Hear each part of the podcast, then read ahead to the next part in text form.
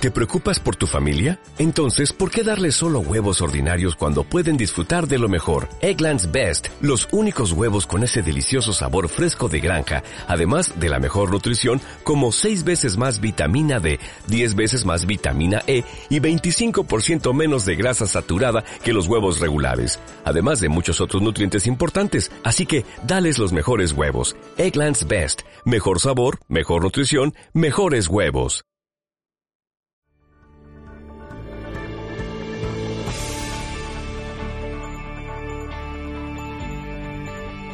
En Lenguaje Gol, escuchas Cancha Neutral.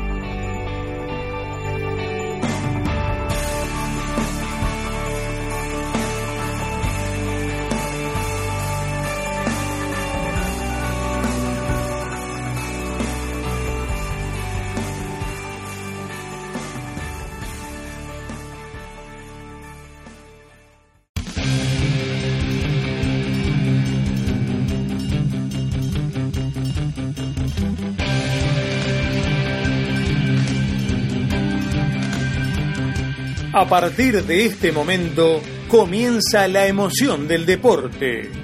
Toda la actualidad del mejor fútbol internacional está en Cancha Neutral.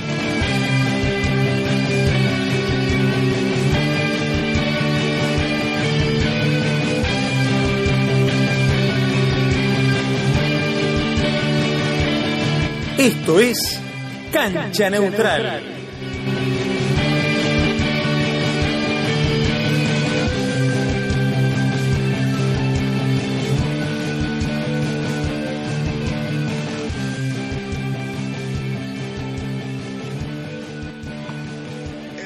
Tengan ustedes muy, pero muy, pero muy buenas noches. Sí, volvimos acá con el señor Masanti al lado mío. Estamos en vivo. 8.04 de la noche. Tiempo del este, en toda la costa este de los Estados Unidos. Estamos haciendo cancha neutral en su segunda temporada. Sí, señores, volvimos y volvimos con todo. Volvimos con nuevo equipo, volvimos con nueva radio, con nuevo lugar, con nuevo todo. Y mucha información para traerles. Como siempre, la información más relevante del mundo futbolístico. Ya me acompaña ya a esta altura es como un hermano, yo lo diría como un hermano, es colega también, por supuesto, pero como un hermano. Estamos nuevamente en este proyecto juntos y ya le doy la bienvenida al señor Ricky López. Ricky, muy buenas noches, ¿cómo te va? Un placer, Klaus, un placer. Un saludo a toda la audiencia, a todas las personas que nos reciben acá ahora en BMS Plus.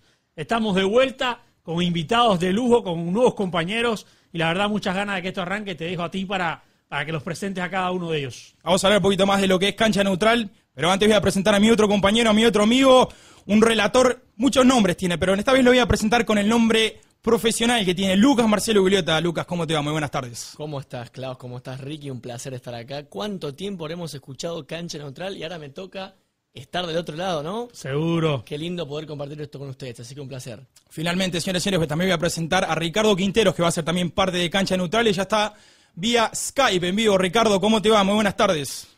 ¿Qué más chicos? Qué placer, auténtica pasada compartir con ustedes a charlar de fútbol y bueno, que nos las pasamos muy bien hoy, ¿eh? Seguro que sí. Estamos listos para compartir toda la información y por supuesto nuestro último panelista, el señor Daniel Folmayor, que nos, nos, nos va a estar acompañando todos los jueves, como el señor Ricky López, que nos, nos, va a estar acompañando todos los lunes. Así que vamos a tener un pequeño, un pequeño swap, como se dice ahí en inglés. Ricky va a estar con nosotros el lunes y Daniel los jueves. Así que también ya le mandamos un abrazo a Daniel. Bueno, más o menos para ir haciendo una apertura de lo que es Cancha Neutral. Somos un programa que arrancó la temporada pasada, nos situamos en el mes de agosto del 2019, arrancamos un proyecto, por supuesto hablando de todo lo que es Copa Libertadores, Copa Sudamericana, UEFA Champions League, Europa League y todas las ligas más importantes de Europa. Estamos de vuelta en esta segunda temporada después de lo que fue la pandemia del coronavirus, que todavía está, que todavía existe, pero que por lo menos nos da la chance de volver a hablar del deporte más lindo del mundo y por supuesto ya agradecerle al señor Marcelo Massanti por abrirnos las puertas de BMS Plus y dejarnos traer nuestro proyecto a su plataforma. Así que, una vez más, un gusto estar acá y un gusto poder compartir con ustedes lo que va a ser la segunda temporada de Cancha Neutral. Y ya vamos arrancando porque, a ver, quiero hablar un poquito de lo que es la liga.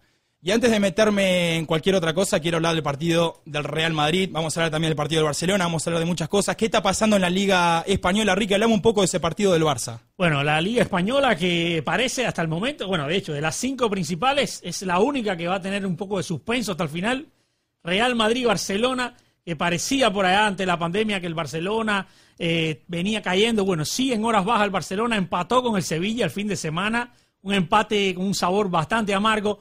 Después sale Piqué a dejar una piedra en el zapato ahí a decir que los árbitros iban a ayudar al Real Madrid. Y bueno, parece que surtió efecto que sabía algo Gerard Piqué, porque el partido que le gana al Real Madrid a la Real Sociedad por dos eh, goles contra uno, que la verdad el, el Madrid eh, hizo bastante bien las cosas para ganar ese partido, pero sinceramente no escapó de la polémica y está que arde España, está que arde el fútbol español, pero el Real Madrid de Zinedine Zidane una vez más es líder de la Liga Española y ahora mismo dependen de ellos mismos. Y ha dado un vuelco tremendo y por supuesto las polémicas arbitrales que tornaron lo que es eh, el, lunes en todas las portadas y diarios de, de España. Polémica, a ver, vos decís Ricky, polémica por la mano de Benzema, me imagino. ¿no? Sí. Ahora, en el partido del Barcelona, antes de esa declaración de Piqué, mucha gente, cuánta gente eh, alborotó el tema de Messi, que, Messi tenía que haber sido expulsado. Claro. Eh, yo escucho la declaración de Piqué, digo, bueno, un poco pesimista. No. Pero eh, el Barcelona también. A, mí, a mí me parece que es un llantén de los dos. Claro. Que toda la vida han sido beneficiados en la Liga Española. Ahora, hay, hay una cosa clara, Gabo, y yo creo que, no sé si Ricardo Quintero estará de acuerdo conmigo también eh, si el Barcelona le hubiese ganado al Sevilla el fin de semana, se estuviera hablando mucho menos de las polémicas arbitrales. 100%. Yo igual creo que esto está, repetitivo. La polémica no existe. Eh, sí, esta polémica no está y básicamente el Barcelona hubiera hecho su tarea.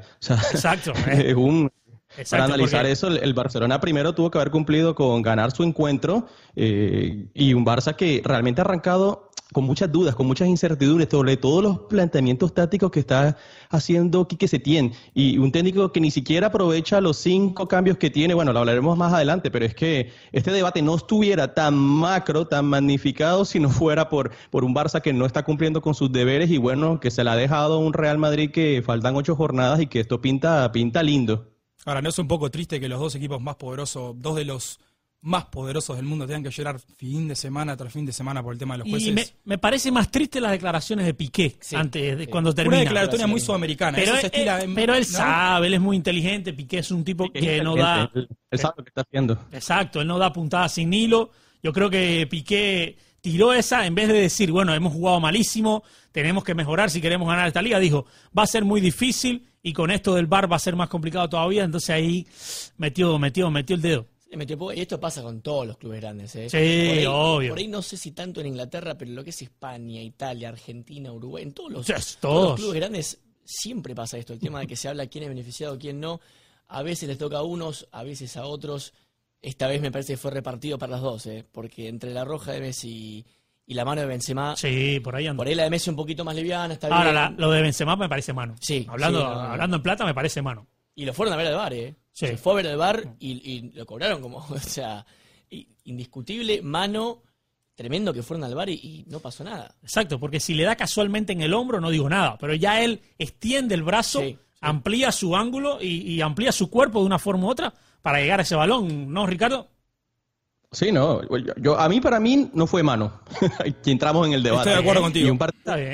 yo creo que es de percepciones. yo, siento que el balón lo toca prácticamente en el hombro.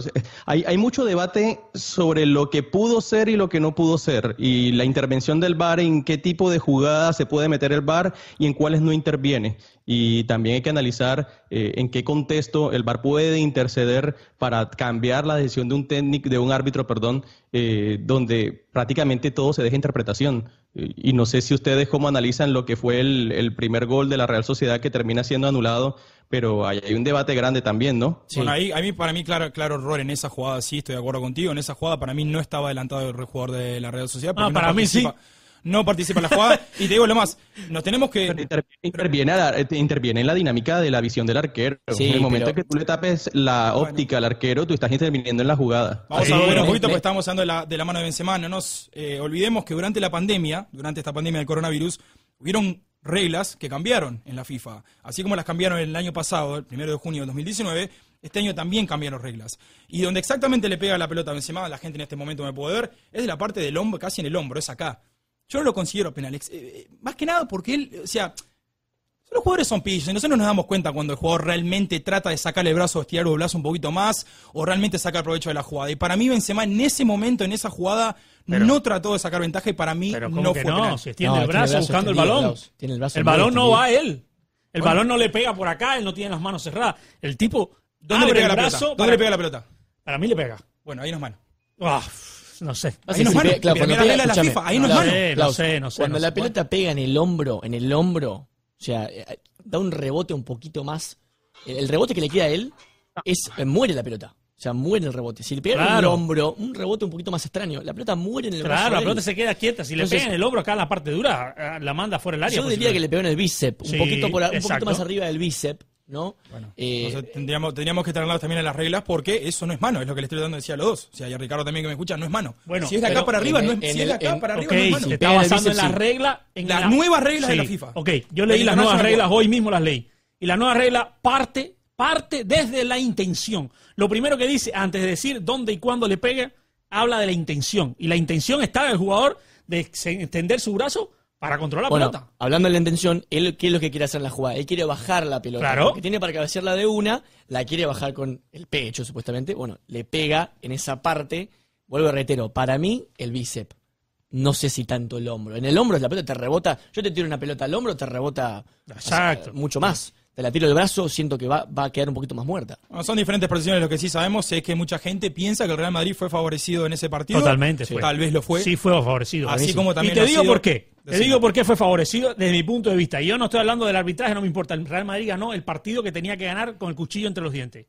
Para mí fue favorecido el Real Madrid. ¿Por qué? Porque hay tres jugadas polémicas y las tres favorecen al Madrid. No, no hay ninguna que el árbitro se equivoque o, o si son tan polémicas, si son tan discutidas, que las, las, como decimos, las tire para el lado de la Real Sociedad. Todas caen para el Real, Real Madrid. Es lo que veo yo. Es un poco. Pero Ricky, eso... desde la perspectiva de, del aficionado en que te quieras poner la camisa de la que quieras. No, yo no tengo ninguna camisa, por eso lo digo. No, no, yo, yo simplemente te digo, dentro de percepciones que tú puedas ver, ah, cada uno tiene una justificación y en cada una de las jugadas se puede ver como válido o no válido. Ahora, es la interpretación del árbitro. Es que la interpretación, lo que él ve en la jugada es lo que él termina definiendo. Y yo creo que a la final, justamente eso es lo que se buscaba con el VAR. O sea, aquí no queremos que el fútbol se vuelva mecanizado y un robot. Es que justamente el árbitro tenga la potestad de decidir para él que estuvo en el campo de juego, ver si esa pelota, hombre, cómo la interpreta en esa jugada, cómo la ve. Se puede apoyar en el VAR, pero yo creo que la visión que tiene el árbitro en el campo de juego, que, es importantísima, ¿no? Ahora, el árbitro, corregime si, si me equivoco, el árbitro no fue a ver la jugada del VAR. ¿Cuál? La, de, penal. ¿La de penal? La de Benzema. Eh, no, eh, la de Benzema. Creo que no fue a ver ninguna. Eh, no, no, pero esa. Sí, la de Benzema. Le, fue, una, fue, una, pregunta, fue una pregunta que, ya, que no fue una pregunta la hice ya, con, ya sabiendo la, la, respuesta. No, no vio la jugada esa. Ah, es verdad, sí, sí, ah, ahora, muestra, le, lo llaman de arriba, claro, y, y le dicen Ahora, yo les pregunto algo, ¿no?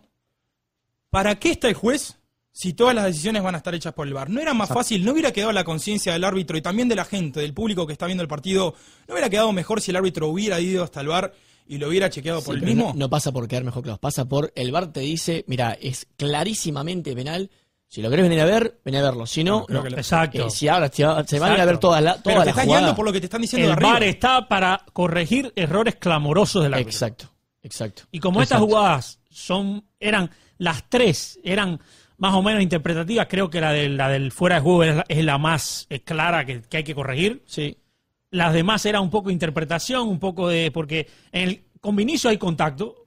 Poco contacto que él se, se tira, bueno, hay contacto, cierto. Eh, la mano, eh, estamos discutiendo que si le da más arriba, si le da más abajo, entonces igual iba a quedar a interpretación. Pero yo creo que el VAR está para los errores claros. Bueno, para salir un poco y no meternos mucho y no indagar lo que fue esto, la verdad que es algo llamativo que fin de semana tras fin de semana el Real Madrid y el Barcelona se han, eh, favorecido siempre con el tema de los árbitros.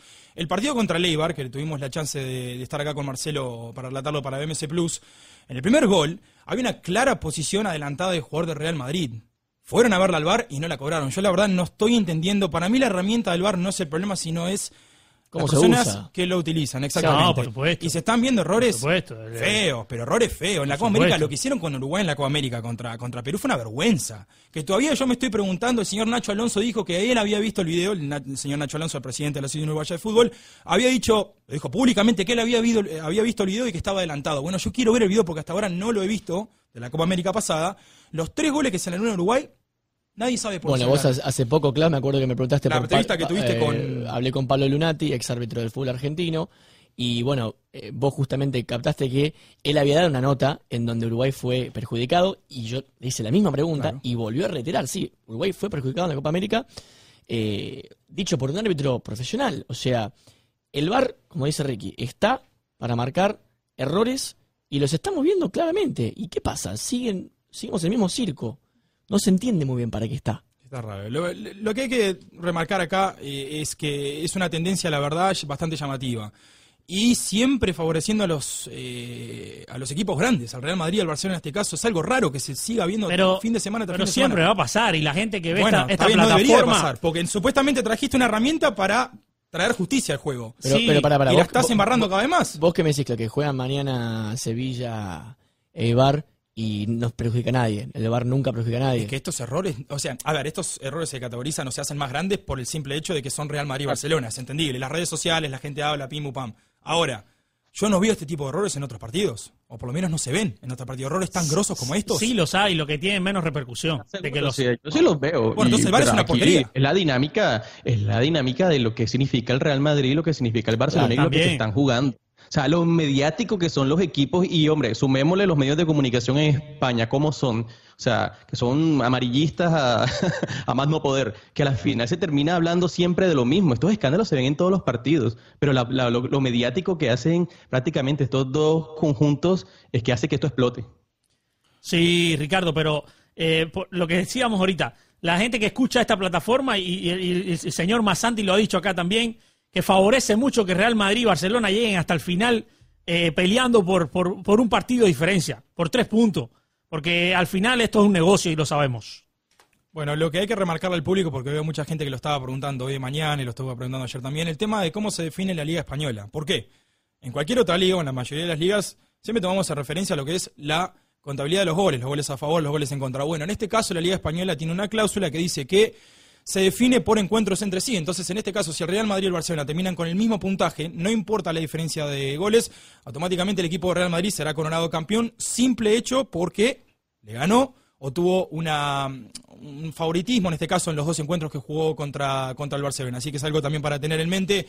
¿Cuándo se define esta liga? ¿Cómo se va a definir en el caso de que pueda llegar a ser un empate de puntos? No va a importar la diferencia de goles, automáticamente el Real Madrid va a ser campeón. Ricky, ¿tenés ahí, te mato si te pido la tabla de, de la Liga Española, Sí, ahí más o menos para, sí, me para ir mata, sí. Y, repasando? y- y mientras que Ricky va buscando Dale. la tabla, yo te cuento un dato. Eh, hoy salió justamente eh, Irarrimendi, jugador de la sociedad, Sí, que fue suspendido dos partidos. sí. porque eh, post partido tuvo una, una fea discusión con el árbitro, eh, hablando de, de- de cómo lo van ayudando a los equipos. Este, dos partidos le dieron el Arremendi, jugador de la sociedad, que no va a poder participar de los próximos encuentros. Y si no me equivoco, eh, también hablando un poquito más de la lesión de Sergio Ramos, está bien Sergio Ramos, ¿no? Eh, Ricky, vos que seguís mucho Sí, Madrid, está sí, bien. está bien. Parece así que está bien, que fue el golpe, lo dijo Zidane eh, después en rueda de prensa, que había sido el golpe en el momento, que le impidió jugar, pero que va a estar prácticamente eh, al 100% para el partido. Dame, dame las principales posiciones Sí. de la, para recordar al público de la Liga Tenemos en la Liga Española, está ahora mismo así, 30 partidos jugados entre eh, por los dos, Real Madrid y Barcelona, por ejemplo.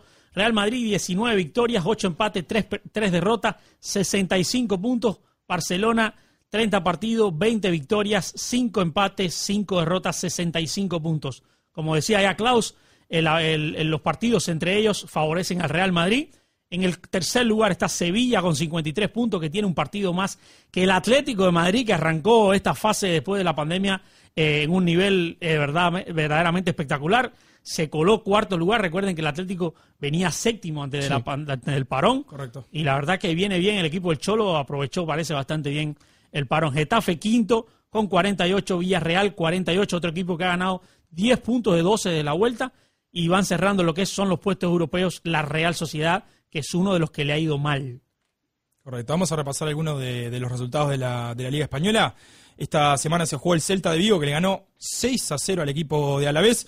Valencia que sigue pisando fuerte le ganó 2 a 0 a los Asuna. La victoria del Real Madrid hoy 2 a 1, eh, perdón, ayer contra la Real Sociedad. Hoy, la verdad, no sé si lo vieron el partidazo de Sevilla contra, contra Villarreal. Lindo partido. Muy lindo partido. Que terminó una noticia muy agradable.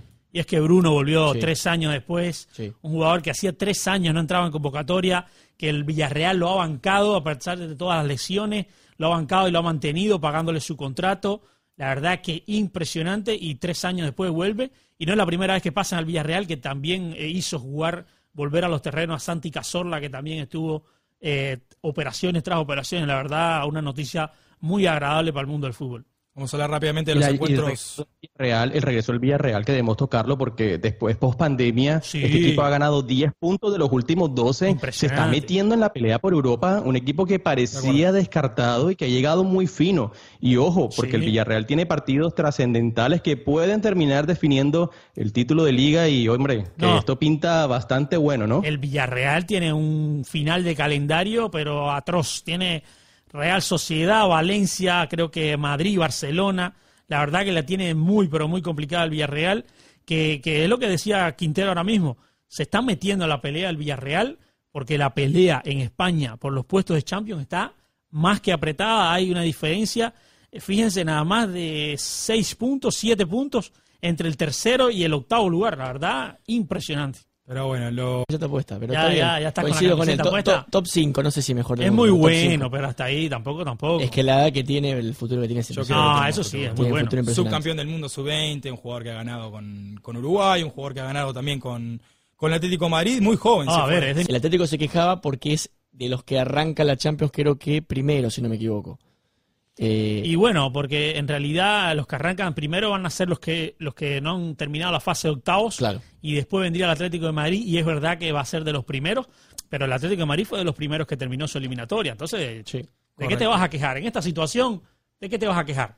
No, es que lloran mucho. Le quiero mandar un abrazo. Nos escucha ya Jorge Durán. Saludos, amigos. Los escucho desde Tyler, Texas. Aguante BMC Plus. A la Madrid y nada más. Saludo adelante. Está bueno el show. Nos pone a su joya, Daniel Fomayor, tremendo el debate, así que nada, muchas gracias a todo el mundo que ya está conectado del otro lado, 8.24 de la noche, tiempo del este en toda la costa aquí en los Estados Unidos. Estamos debatiendo un poquito de lo que es la Liga Española, la Liga Santander, que bueno, ha tenido algunas cositas raras. Como dijo el cacique Medina hace dos años, en el 2018, cuando definió contra Peñarol, está raro el entorno, está raro el entorno, lo dijo el cacique Medina, y bueno, también la Liga Española está raro el entorno. Vamos a hablar rápidamente de lo que es la Premier League.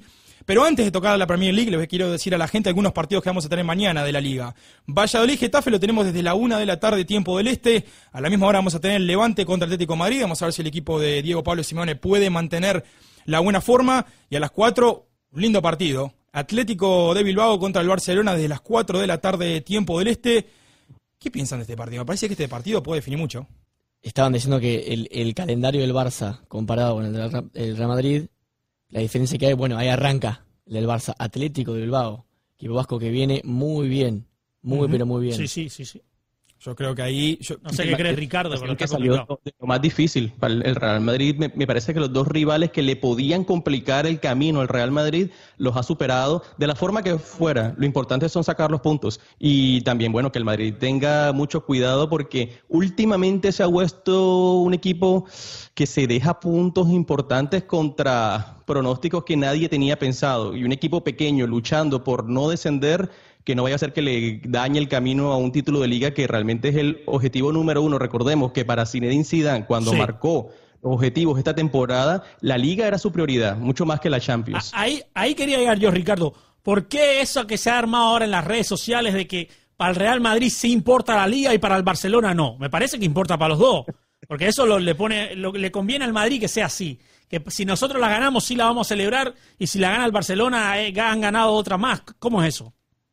Claro, yo lo que sí veo es que el Real Madrid tiene una necesidad urgente de ganar la liga. El dominio apabullante del Fútbol Club Barcelona en los últimos 10 años en el fútbol español ha dejado retratado al Real Madrid. Independiente de los títulos de la UEFA Champions League, que tiene muchísimo mérito, el madridismo es increíble que en las últimas temporadas se deje la liga en diciembre y enero. Es que es avergonzante. Y yo creo que ese era uno de los grandes objetivos para el conjunto blanco. Y bueno, y el Barça, aquí cada uno se tira sus intereses. O sea, vamos a ver cómo termina de cuadrar en este nuevo formato de la UEFA Champions League, a quién beneficia, eh, pero que lo el Barcelona también tiene una presión alta por ganar algo en Europa porque prácticamente en el Barça, con el mejor jugador de la historia, que es Lionel Messi, lo que ha alcanzado en los últimos años, yo creo que está en dedo un poco el Barça, ¿no? Un poco También hay que, hay que tener en mente que el Real Madrid ese partido contra el City lo perdió en casa 2 a 1. ¿Se acuerdan ese partido? que sí. Sigue volviendo a la Champions League, pero creo que la Champions League también va a tener algo...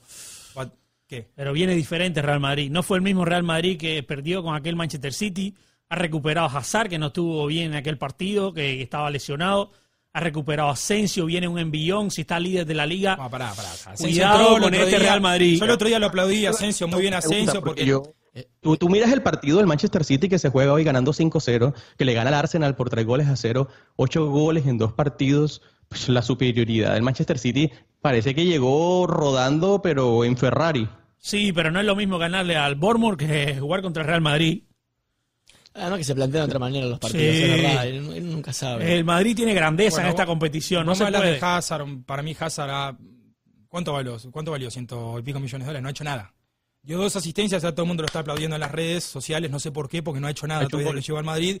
Entonces, muchachos, vamos a analizar lo futbolístico también y la tendencia de los partidos. En la ida se lo comió el Manchester City en el segundo tiempo. Se dio cuenta Pep Guardiola que el planteo que había hecho en el primer tiempo no le había servido. Cambió totalmente el planteo del segundo tiempo, se lo dio vuelta al partido en el Bernabéu y ahora puede definir en casa. Para mí que el Real Madrid tiene esa pequeña necesidad de ganar algo en lo que es lo interno. Pero, pero claro, porque se lo vienen comiendo a Zidane con el tema de los medios. O sea, el tipo ganó tres Champions. Al equipo le importa un bledo. Ganó tres Champions. O sea, ahí tiene que ganar la Es lo que le falta ganar la liga. Eh, si vos me decís que tu equipo ganó tres Champions, perdés 50 ligas, pero ganaste tres Champions, amigo. O sea, el tema de la liga es porque los medios, la gente, para mí, o lo que sea, el entorno, como lo quieras ver, lo están empujando a decir, mira, el Barcelona viene ganando ligas hace no sé cuántos años y el Real Madrid hace mucho tiempo que no gana la liga. Está bien, es de importancia, pero ¿vos qué preferís? ¿Ganar la Champions o ganar la liga? por supuesto que ganar la Champions. la Champions. bueno, entonces Sí, pero si ninguno de los dos gana la Champions, el que gane la Liga, sí, eh, termina, termina celebrando. Yo te una cosa, si el hincha, si Barcelona no gana la Champions le va a importar tres pedos la, la Liga. Así nomás te lo voy a decir. Si la ganan todos los años. La ganan todos los años. Si la ganan en la última jornada con este Real Madrid que están enfrentando ahora. Si es mano a mano, sí. si es un mano a mano, sí. Si es un mano a mano en la última fecha y se lo saca del buche. No, yo entiendo lo que dicen. Pero no me vengas a decir acá que no, que no ganar la liga. Hace 10, 15 años viene ganando la liga, lo que quiere Barcelona es ganar la Champions. Sale Messi, arranca la temporada, sale Messi con el micrófono en el Camp Nou echando la cabeza. Sí, eso lo Les voy a prometer la Champions. La razón. Ya va dos años que lo hace. Pero no, podemos demeritar la liga. Sí, claro, no, hay que sacarle mérito a la liga. Si por momento decimos que es una de las mejores ligas del mundo, que tiene dos equipos poderosísimos, tampoco le quitemos mérito al equipo que la gana. Tal cual. La viene dominando, mérito de ellos o de mérito del Real Madrid, hay a ellos que se arreglen. No, no, le, no te digo que le saco mérito, pero es la misma historia todos los años. Todos los años la misma historia. Pero... Decime de los últimos 15 años cuántas veces la Liga la ganó el Real Madrid y el Barcelona. De la Liga Española, ¿ustedes sí ven al, al, Real Madrid, al Barcelona o al Atlético esta temporada a un nivel para ganarse una Champions? Porque yo veo otros equipos que están mucho más fuertes. No, no sé qué impresión tienen ustedes. Y, ah, y, con el tema de Paredes está complicado, sí. Eh, Ricardo. O sea, eh, yo pude ver un poquito. Y con este formato. Está difícil.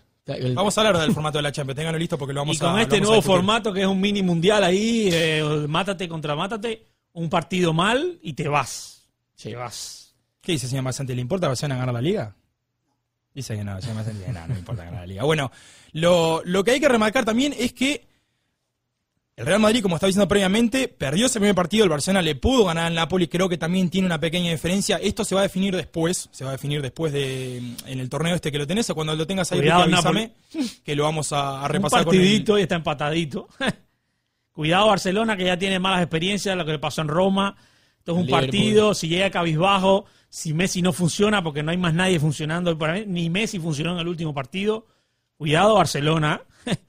Yo la verdad, te voy a decir, yo al Barcelona lo veo ganando la Champions. Este Napoli viene con buen ánimo, le ganó a la, copita de Italia a la Juventus en penales o lo que sea, le ganó, eh, viene con buen ímpetu, han renovado a Dries Mertens.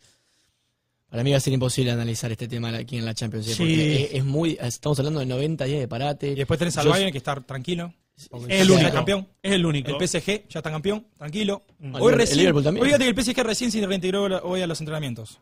Quintero, para ti, ¿quién es el más fuerte de lo que ves? llega con una desventaja competitiva impresionante. O sea, el hecho de que el gobierno, y hay que tenerlo en cuenta, porque esto no fue la cancelación de la Liga Española, no se da por la Federación Francesa de Fútbol, se da por una decisión del presidente y que termina cancelando esta liga, ¿cómo afecta al Paris Saint Germain? Y cómo afecta, para mí, esta temporada, la que estaba haciendo Neymar, estaba en el top 2 en nivel mundial. O sea, una locura lo de Neymar. Estaba siendo importantísimo en el Paris Saint Germain y este frenón para muchísimo. Miren, yo, yo me mojo acá, yo, yo veo al Atlético de Madrid ahora mismo a 90 minutos, partidos que se van a jugar en campo neutral en Portugal. Este equipo, el del Cholo Simeone, no lo descarten. Este equipo tiene muchísimo potencial a 90 minutos de hacerle daño a cualquiera. A cualquiera. ¿Se puede decir la palabra clave de lo que tiene el equipo del Cholo o no se puede? Decilo. Tiene mucho, tiene mucho huevo el equipo del Cholo. yo te voy a decir una cosa, háblenme de huevo, háblenme todo lo que quiera, pero los planteos de Cholo Simeone son todos miserables. Y está bien. Siempre no importa ganar, no, no, para, para, para, para, El fin de semana planteó un partido bien bonito, de verdad, puso cuatro en medio ofensivo. Pero no te quedes con la chiquita, pero mira un poquito más. Ah. Siempre la misma miserabilidad de siempre. No, eso sí. En los octavos le sale, en los cuartos, ahora contra el Liverpool le salió porque Llorente metió dos goles que no va a meter nunca más en su vida. Morata, que no metió un gol, que no metía un gol ni siquiera fue el 5, metió un gol en Anfield, muchacho. Después, después pasa lo que te pasa en, en, lo que le pasó en Portugal, un gol en la hora de Sergio Ramos le empata al partido, por eso son planteos miserables. no, pero, no es amarillo, es una tendencia del Cholo Simeone, juega sin delanteros. Bueno, lo que quiero decir es que este tipo de torneo, le, ¿por, qué, ¿por qué quería decir todo esto? ¿Por qué quería...? Recuerda que el Cholo no ha perdido finales en 90 minutos. Ojo, cuidado con eso. Le, favorece el formato ahora, ¿eh? ¿Cuántas Champions ganó? ¿Cuántas Champions ganó? No, no, bueno, ganó una liga con el peor Barcelona en la historia. Y Mira, mira, pará, pará un poquito. Bueno, Y antes te de que acaba de matar en Anfield. Te mató. los dos partidos te los metió por la cabeza. Pum, pum. Te mató los dos partidos. El, el mismo Liverpool fue con el mismo Real Madrid a la final y el Madrid le metió 3 a 1. Sí, con dos errores de Carios que no pasan nunca más. Real Madrid, el mismo Real Madrid, todo bien. El mismo Real Madrid fue con la Juventus y le pasó por arriba. Al Atlético de Madrid, ese mismo Real Madrid, es verdad que le ganó los dos partidos, le ganó los dos trofeos, pero los dos partidos, los 90 minutos, no se lo pudo ganar. No sé por qué. A la hora de la moneda para arriba le salió mal. Porque, porque, no tiene culpa. Porque cuando te metes todo atrás, porque cuando te metes todo atrás y apostás a los penales o apostás al pum para adelante, pelotazo de 70 metros, jugando con un delantero. Fíjate la plantilla. ¿A qué jugaba el, ¿A qué jugaba el Atlético de Madrid antes que yo, lo explícame? ¿A qué jugaba? A nada, a papelazo, se arrastraba por la liga. Entonces, yo entiendo que no te gusta. Estamos hablando de un equipo que quiere ganar la Champions. estamos hablando pero de, la, manera, de la manera que aprieta los dientes y Uno la perdió por penales, el segundo nadie se acuerda. Uno la perdió por penales y vamos a poner un supuesto acá. Que yo sé que a nadie le gusta un supuesto, pero vamos a ponerlo. Si el cabezazo de Sergio Ramos pegaba en el palo, ¿qué pasaba? Sale campeón atlético. Entonces. ¿Salió campeón atlético? Está bien, obviamente, pero no, no, le puedes sacar el mérito al Cholo. No le puedes sacar el mérito Porque todos los partidos lo plantea de la misma forma. Todo, en Liverpool le, funcionó. Y yo que te dije antes de la, de la serie contra Liverpool. Si hay un rival que le puede romper los cocos al Liverpool, ¿quién es? El Atlético Madrid, porque se tiran todos atrás Pelotazo de 70 metros y en una corta tragada. ¿Qué pasó en la Supercopa en la patada de Valverde? Morata se iba solo porque por una contra Atlético Madrid. Es una buena filosofía, te puede servir, pero, no, te va a servir siempre. No, porque algún día te va si a todo chancho pero Si te sirve para llegar a la final de la Champions, estás a un partido, papá. Si te sirve para llegar tan lejos, estás a un partido. ¿Por qué no le va a servir el último partido? Me interesa escuchar a Quintero. ¿Qué dice Quintero del Atlético de Madrid? El Atlético de Madrid para mí, todos los estilos son válidos. Ahora, si nos vamos para el partido de Liverpool, el Liverpool se lo comió. Pero es que el Atlético es muy inteligente. Ah, pero espera. El Simeone, la forma como para el equipo, o sea, eso tiene, eso tiene su arte. Y, yo de verdad no, no desmerito lo que hace el Atlético de Madrid porque en los últimos 10 años es el equipo que ha dado el salto competitivo más importante en Europa. O sea, meterte tú en los últimos años en la Liga Española, en la segunda posición, viendo la jerarquía que tiene el Barcelona y el Real Madrid, eso tiene mucho mérito. y lo estamos hablando en la competición de la regularidad. No estamos hablando de eliminatorias de ida y vuelta, que estamos hablando que a 38 partidos el Atlético de Madrid se meta segundo, sea de la forma que sea. Hombre, que le termina funcionando. O sea, yo sí quiero ver al Cholo Simeone cuando salga, estoy seguro que será al calcho, cuando haga esa, esa transición, cómo adapta ese estilo de juego. Pero lo que ha hecho el Atlético de Madrid es impresionante. Y ojo, porque el partido contra el Liverpool Liverpool se lo comió en la cancha. Fue muy superior.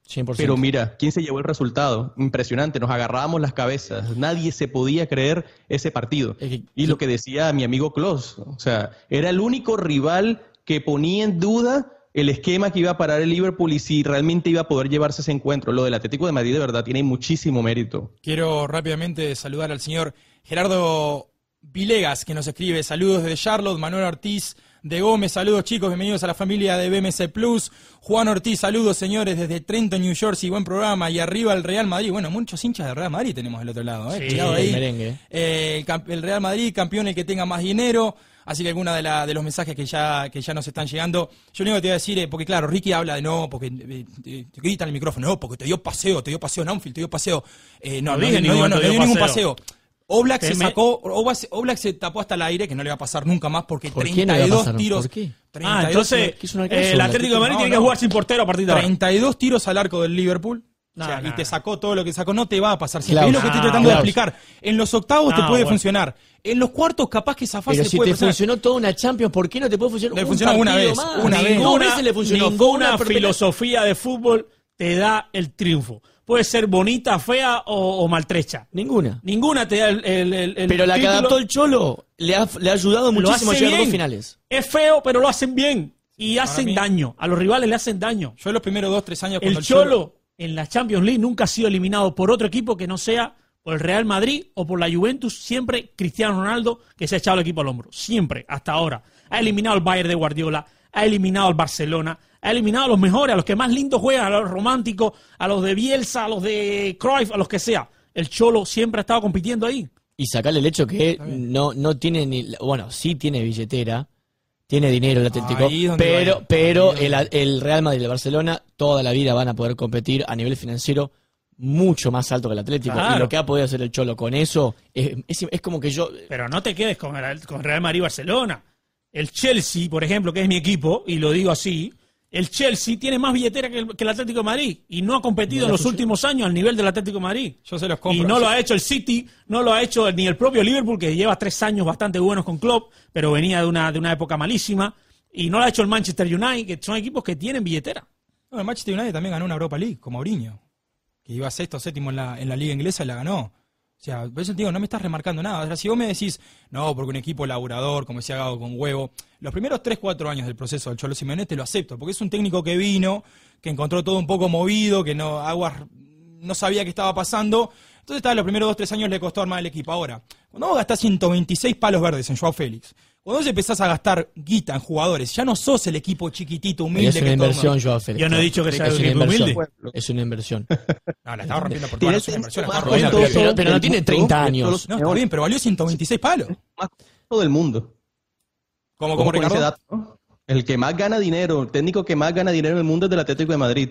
Así que aquí no estamos hablando tampoco del equipo del pueblo, como lo decían en España, ni es tan humilde como... Nadie ha dicho No, que es no, equipo del pueblo. no, equipo del pueblo, pero lo que dice Klaus, a 3, 4 años atrás dijiste estaba poco perdido el Atlético de Madrid, ¿no? Bueno, Chico, implementó, no, implementó una tres, idea, cuatro implementó una idea. Cholo. Ahora qué querés, que la cambie para ganar? No. Al César lo que es del César. Y bueno, Este si, equipo si antes no podías gastar en jugadores y ahora vas sum- sumando jerarquía de tu plantilla, empezás a aspirar un poco más. Comprate un delantero que te haga un par de goles. No te tires siempre atrás y juegues siempre al Este contragolpe. equipo- Apostá un poco más, hermano. Este equipo, si puede gastar 120 palos en Joao. Félix, ¿De dónde viene el Atlético de Madrid? Recuerden que acaba de cambiar toda la plantilla cuando hablábamos en la pretemporada de lo que podíamos Nadie aspirar del Atlético de Madrid. Las principales fichas del equipo se salieron. Claro. El mérito del Cholo Simeone tratar de hacer que esas fichas nuevas crean en lo que él quiere implantar en el campo de juego, que eso tiene mucho mérito, que lo está Mucho logrando, que sí, apenas se está metiendo tercero, bueno, está en, los está en los cuartos de final de la Champions, de- puede meterse en la UEFA Champions League la próxima campaña. Hay que entender también el contexto de dónde viene el Atlético de Madrid, es que viene un recambio generacional importante y que estos jovencitos que están cogiendo ahora, que sí, Joao Félix y todos los que han llegado, que ha costado dinero y que esta plantilla se está armando hacia futuro, este es un mérito grandísimo lo que está haciendo el Cholo, teniendo en cuenta que prácticamente ocho piezas clave del Atlético de Madrid se fueron en la pasada temporada. Sí, sí, sí, tal cual. Yo no soy nada fan del Cholo, porque a mí me parece que ha quemado un montón de jugadores, ficha a jugadores todos los años que nunca rinden. Ahí están los Vitolo, los Gaitán, los Jackson Martínez. eh, te puedo nombrar un montón de jugadores que ha traído el Cholo, Arias, el lateral derecho, Versálico, jugadores buenos que no han rendido con él, por una costa o por otra. Pero el tipo, con su estilo de juego, con los hombres de siempre, con los Coque, con los Saúl, el tipo siempre está peleando, siempre. Y este año, al inicio de la temporada, cuando se fue un Godín, cuando se le fue Grisman, que son jugadores que es difícil de, de, de- de- ¿cómo es? de, de sustituirlo, cuando se le fue Gaby, el capitán, yo dije, bueno, a este equipo ahora le falta, tiene que renovarse. Y el tipo está ahí de nuevo. está ahí. Vamos a hablar entonces después de la temporada, que vamos a que no le pase lo mismo que le pasó, que no pierda otra final más. Pero no puede perder otra final. Si Klopp perdió dos antes de ganar una. Sí, pero no la perdió miserablemente, la perdió con el Bayern en la hora, la que me estás hablando de la que perdió en el, en Pero el es que 2000. la perdió en la hora las dos. Y una perdió en penales. Entonces uno sí Pero pierde no el atacó, otro no, no. atacó. no at- un equipo que está a los 90 minutos, pone tres tablas y se tira todo para atrás y no juega al fútbol y siempre juega a eliminar o a enflaquecer las virtudes del rival. al Chelsea la Champions que tiene porque la ganó defendiendo. Andá a quitársela. No, pero, Andá a ver si pero no no, celebraron. pero estamos hablando de otro equipo del- totalmente la del diferente. Inter de Mourinho en el Andá a quitar- 2010. exacto, estamos hablando de un técnico como Di Matteo. La del Inter de Mou, andá a quitársela. ganó triple corona. No, no me puedes, para, para, para, para, no me vas a, no me vas a comparar el Inter de Mou con el Atlético de, de Simeone, ¿no? Espero que no. No, claro, que tiene mejores figuras. Tenía mejores figuras. ¿Quién? El Cholo. eh, Sí, eh, ese co- Inter- eh, ese Mou. Inter- Ese Inter jugó siempre de la misma manera, Sí, ganó el triplete, por eso, pero él no Pero lo era discutimos. un equipo totalmente contragolpeador. Toda la vida. El, Pero, los- pero los atacaba, de Mourinho, está bien, Klaus, pero el contragolpe puede ser un estilo de juego, lo entiendo perfectamente. Pero el, el Cholo Simeone no juega eso, juega a defenderse totalmente. Vos fijate en un partido, cualquier partido de Champions, hasta mismo contra el Liverpool, los 11 jugadores del Cholo Simeone en su campo. O sea, yo respeto el, el, el el, planteamiento. respeto tuyo hasta el Cholo está porque gane la Champions o no. Es la pregunta. Si la hubiera ganado, ¿ya lo respetabas? Sí.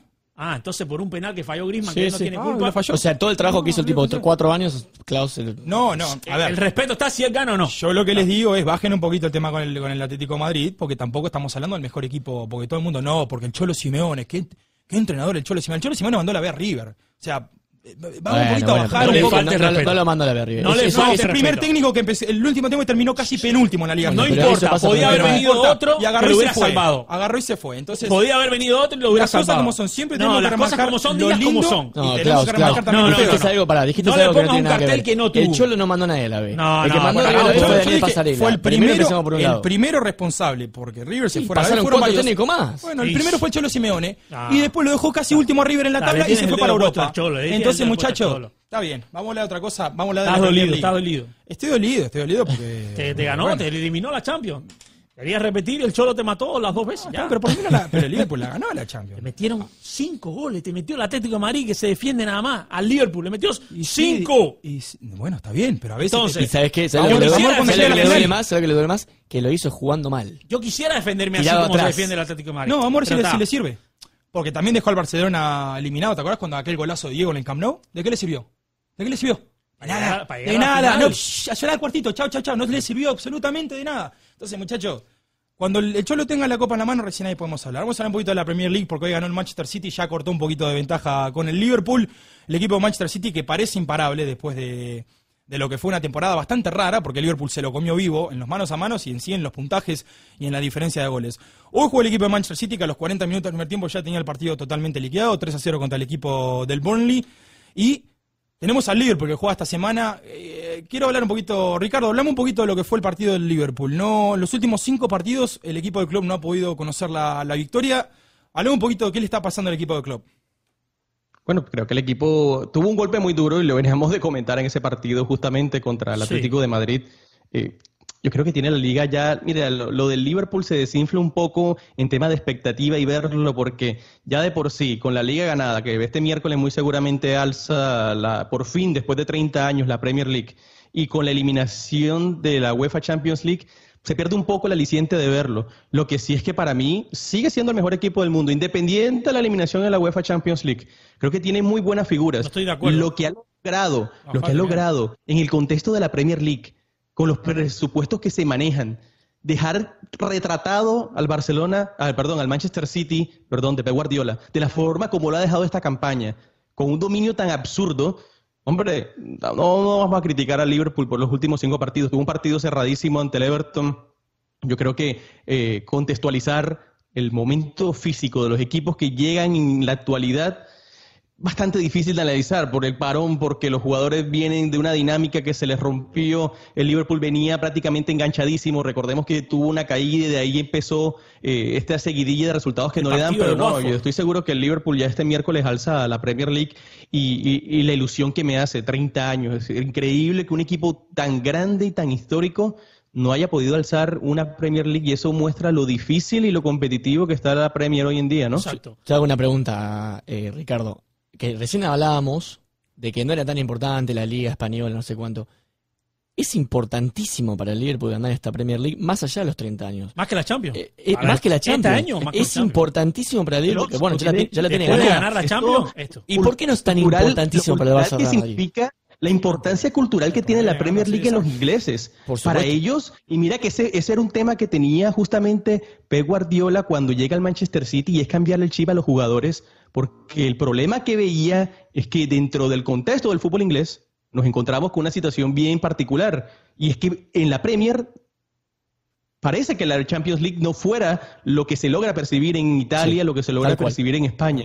Y la importancia de los jugadores de ganar la Premier League, lo que significa para la gente de Inglaterra, es importantísimo. Ahora, todo lo que estábamos esperando con el Liverpool, recordemos el, el- el resbalón de Gerard hace unos años, cuando tuvo, la tuvo a punto de ganar, que la- lo que está No, no ha esperando la gente de Liverpool, que ellos, mira, vienen de ganar una Champions. La prioridad número uno, y después de lo que vimos con esa guerra a 38 fechas que vimos la temporada pasada, Sí. con un Manchester City que en la última jornada se termina llevando el título, que para la gente de Liverpool esta temporada, y, y- y me perdona la expresión, pero es que les vale huevo, les vale huevo la UEFA Champions League. Para ellos la importancia que tenía la Premier League esta campaña era importantísima y por fin un técnico que yo creo que se la merecía, lo de Klopp, impresionante. Recordemos cómo cogió el Liverpool. El Liverpool era un equipo que ya no aspiraba ni siquiera a meterse en los puestos de Champions. Era un equipo que se había vuelto eh, un equipo que se paseaba por la Europa League. Había tenido un bajón deportivo impresionante. Lo que ha logrado Klopp, así como hablábamos de, de la importancia del, del Cholo Simeone, lo que ha logrado Klopp eh, en transformar este equipo y llevarlo al nivel que está, como lo dije, independiente de la eliminación, para mí es el mejor equipo del mundo. Es la diferencia que yo a veces capaz que veo entre Simeone y Klopp. Porque Klopp cuando agarró el Liverpool, el Liverpool estaba mucho mejor que cuando Simeone agarró el Atlético de Madrid. Igual. No. Era, no, no, era muy No, parecido. era muy parecido. terminar, no me grites, Era muy pará, parecido, Klaus. Pará. Era No, peor el. Atlético Mirá, de Madrid. El Liverpool, ¿sabes cuál era el delantero del Liverpool? Ricky Lambert, un tipo de 36 años que ha venido de Southampton. Está bien, y se le ¿Sabes, fue- cuán- se le- ¿sabes cuál era el otro delantero? Mario Balotelli, un tipo que jugó tres partidos. Entonces, el Atlético de Madrid venía mejor, pero la ideología de juego, apostar a ganar, apostar a ganar, apostar a ganar, fue lo que le llevó a Klopp a ganar Pero todo ¿qué lo que querés que ganó. todos los técnicos sean iguales? El Cholo tiene un estilo defensivo y listo. ¿Qué querés que se iguale a, a Yo todavía no he conocido un entrenador que salga a un partido a perder. Yo no lo conozco. Yo tampoco. El tipo, un el, futbolista que salga a perder, eso no, lo- no lo concibo. Lo debe haber, sí, porque hacen arreglos apuestas o otra cosa, o quieren eh, hacerle la cama a su técnico, pero los estilos hay que respetarlos todos, y, si lo hacen bien, mejor. Ahora, yo entiendo que tú no simpatices con el Cholo. Yo no simpatizo con el Cholo. Le reconozco su mérito, no simpatizo con el Cholo. Ahora, si me dice hay una diferencia entre entrenadores, entre el Cholo y Klopp, enorme, enorme. Para mí el Klopp es el mejor entrenador del mundo. Ahora, no comparto, y lo dije ahorita y se lo digo ahora a Ricardo Quintero, no, no comparto en que el Liverpool sea el mejor equipo del mundo hoy, no lo comparto. Bueno, porque ¿quién el mejor equipo, pará, el Ricky. mejor equipo del mundo es el que gana. Ricky, vos dijiste Klopp es el mejor entrenador del mundo. Para mí sí. Ganó una Champions, ¿no? Para mí, Llevó sí. al Borussia en la a- actualidad, el mejor entrenador. Está bien. Eh, hacíamos la ideología de que si el Cholo ganaba una o dos Champions, Exacto. ¿estaba por un paso por arriba de Klopp?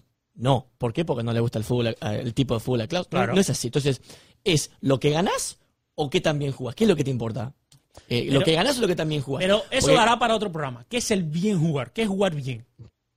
Eso hay que debatir. jugar bien es plasmar lo que practicaste toda la semana. Si lo haces en la cancha, lo que practicaste toda ¿Y la si semana perdés? es jugar bien. Pero ¿Y si es- perdés? Pero si eso lo hace el Ah, chulo. bueno, pues, pero ¿cuántas veces hemos visto Pero eso es lo que hace el Cholo. bien? La selección argentina en 2002 jugó bien todas las eliminatorias, clasificó seis fechas ante el Mundial y quedó eliminada en la primera ronda, jugando mal. Y era de Bielsa, Y la selección de Bielsa, que jugaba muy bien el fútbol. que acá arrasó en las eliminatorias. Lo- Bueno. a Brasil se lo comió vivo. Vamos a hablar un poquito los partidos, algunos de los partidos de este fin de semana, porque volvió la mejor liga del mundo. Fue victoria 3-0 de Southampton contra Norwich. Y lindo partido tuvimos con gol de Bershwin y gol de Bruno Fernández, que también Sí. hizo su primer gol con la casaca del Manchester United. Fue empate a uno entre Hasta el Tottenham y el final. Manchester United. Lindo partido ese. Hasta el final estuvieron ahí Eh, apretados. lindas declaraciones, lindas de declaraciones de Mourinho. Que tiene muchísimo mérito. El- la transformación que hace el Manchester United en las últimas jornadas, justamente en la Premier League. Sí. Yo creo que era el equipo que en mejor momento venía en la Premier. Y Bruno Fernández, casualmente, no sé si eso era una casualidad, pero desde que llegó el Manchester United se había transformado. Un No, partido no recuerdo cerradísimo un contra el jugador que se adapte tan rápido a la Premier como Bruno Fernández. Tremendo.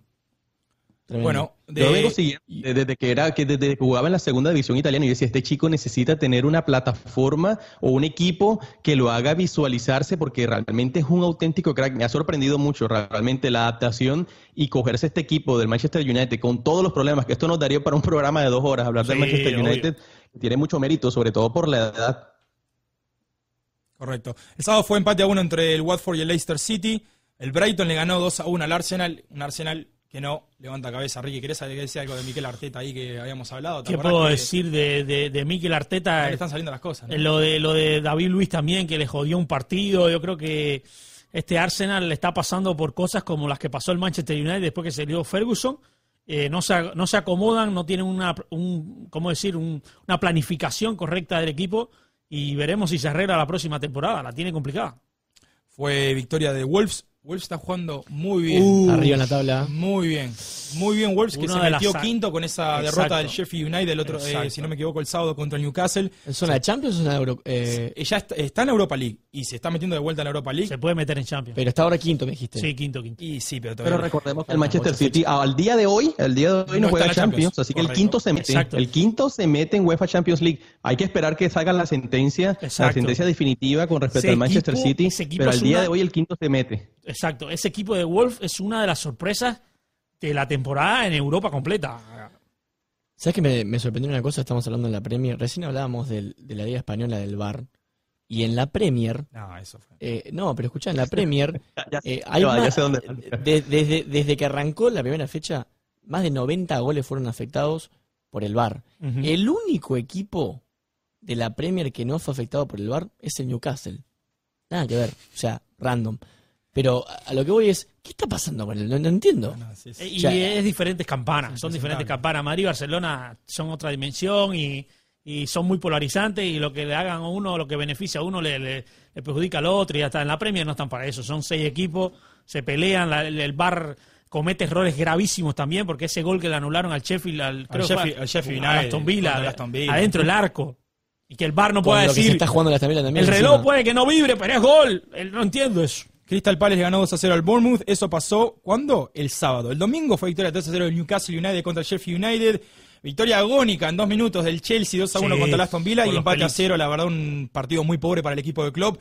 Lo podía haber ganado el final el Everton si no hubiera sido por las intercepciones de, de Allison, el arquero brasilero del Liverpool. Y hoy fue victoria 5 a 0 del Burnley, eh, perdón, del Manchester City contra el Burnley. Las principales posiciones de esta competición inglesa dejan al Liverpool primero con 83 unidades, 63 para 20 puntos de diferencia, 63 para el Manchester City un poquito más atrás ya viene Leicester con 54 y Chelsea con 51. Algunos de los partidos que se vienen mañana tenemos Leicester City y Brighton desde la 1 pm a las 3 y cuarto. Lindo partido acá, el clásico de Londres, West Ham United contra Tottenham Hotspur.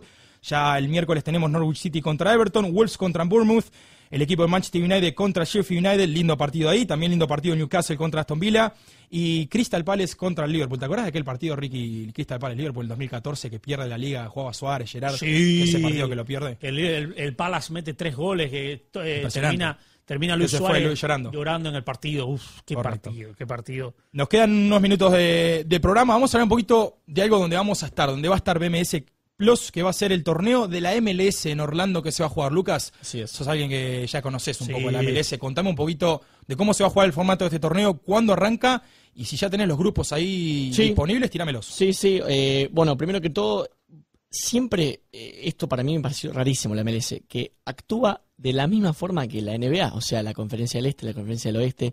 En fin, vamos rápido con, los grupos. El grupo del oeste eh, está compuesto por Seattle Sounders, FC Dallas, Vancouver Whitecaps y San José Earthquakes. Eh, es el grupo B.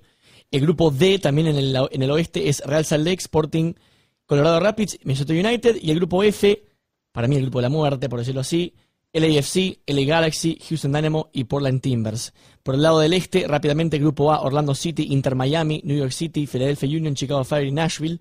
Grupo C, Toronto, New England Revolution, Montreal Impact, DC United y el grupo E, Atlanta United, Cincinnati, New York Red Bulls y Columbus Crew. Un torneo que este, tiene muchísima expectativa. De julio 8 al 23 van a estar todas estas rondas. Lo que sí está en duda es la fecha porque está programado para julio 8, pero sigue estando... Los partidos eh, están en duda. Sí, es más, las acreditaciones de los periodistas están preaprobadas, no están ni siquiera finalizadas, no se entiende nada. El otro día salió una noticia, un jugador del Inter de Miami con coronavirus, eh, muchas cosas que están sucediendo que ni la propia MLS sabe si arranca esa fecha. No, es una locura para todos, para todos. Yo creo que es buena la idea porque se va a hacer en este caso en Orlando, se va a hacer en una sede, en un lugar donde los jugadores no van a tener que salir, no van a estar expuestos al... Y, seamos claros en algo, la MLS, comparando con lo que tú decías, la NBA, la MLS no tiene la importancia en los Estados Unidos que tiene la NBA, No. que ellos sí se movieron y van a meter su, su, su, ¿cómo es? su campeonato ahí en Orlando y todo, la MLS, si hay algún jugador con coronavirus y demás, la van a tratar de dilatar y posiblemente ni la terminen. Ricardo, háblame algo de la MLS. ¿Qué pensás con este nuevo formato? ¿Ves como un tipo mini mundial, por decirlo de alguna manera? ¿Cómo, cómo pensás que va a caer este A mí me gusta. Vamos a ver algo diferente, sobre todo porque el tema de que se maneje la liga en franquicias, creo que le hace perder mucha emoción a la MLS. Creo que la MLS también necesita reinvertirse un poco en la forma como, como está proyectándose el fútbol. Hay que entender el contexto de acá de los Estados Unidos, Sí. cómo se manejan los deportes, pero estoy muy interesado en ver cómo va a ser esta competición. Creo que es un aliciente y, y la MLS que tiene todo el potencial económico pero todavía no ha dado el salto para superar a la Liga MX.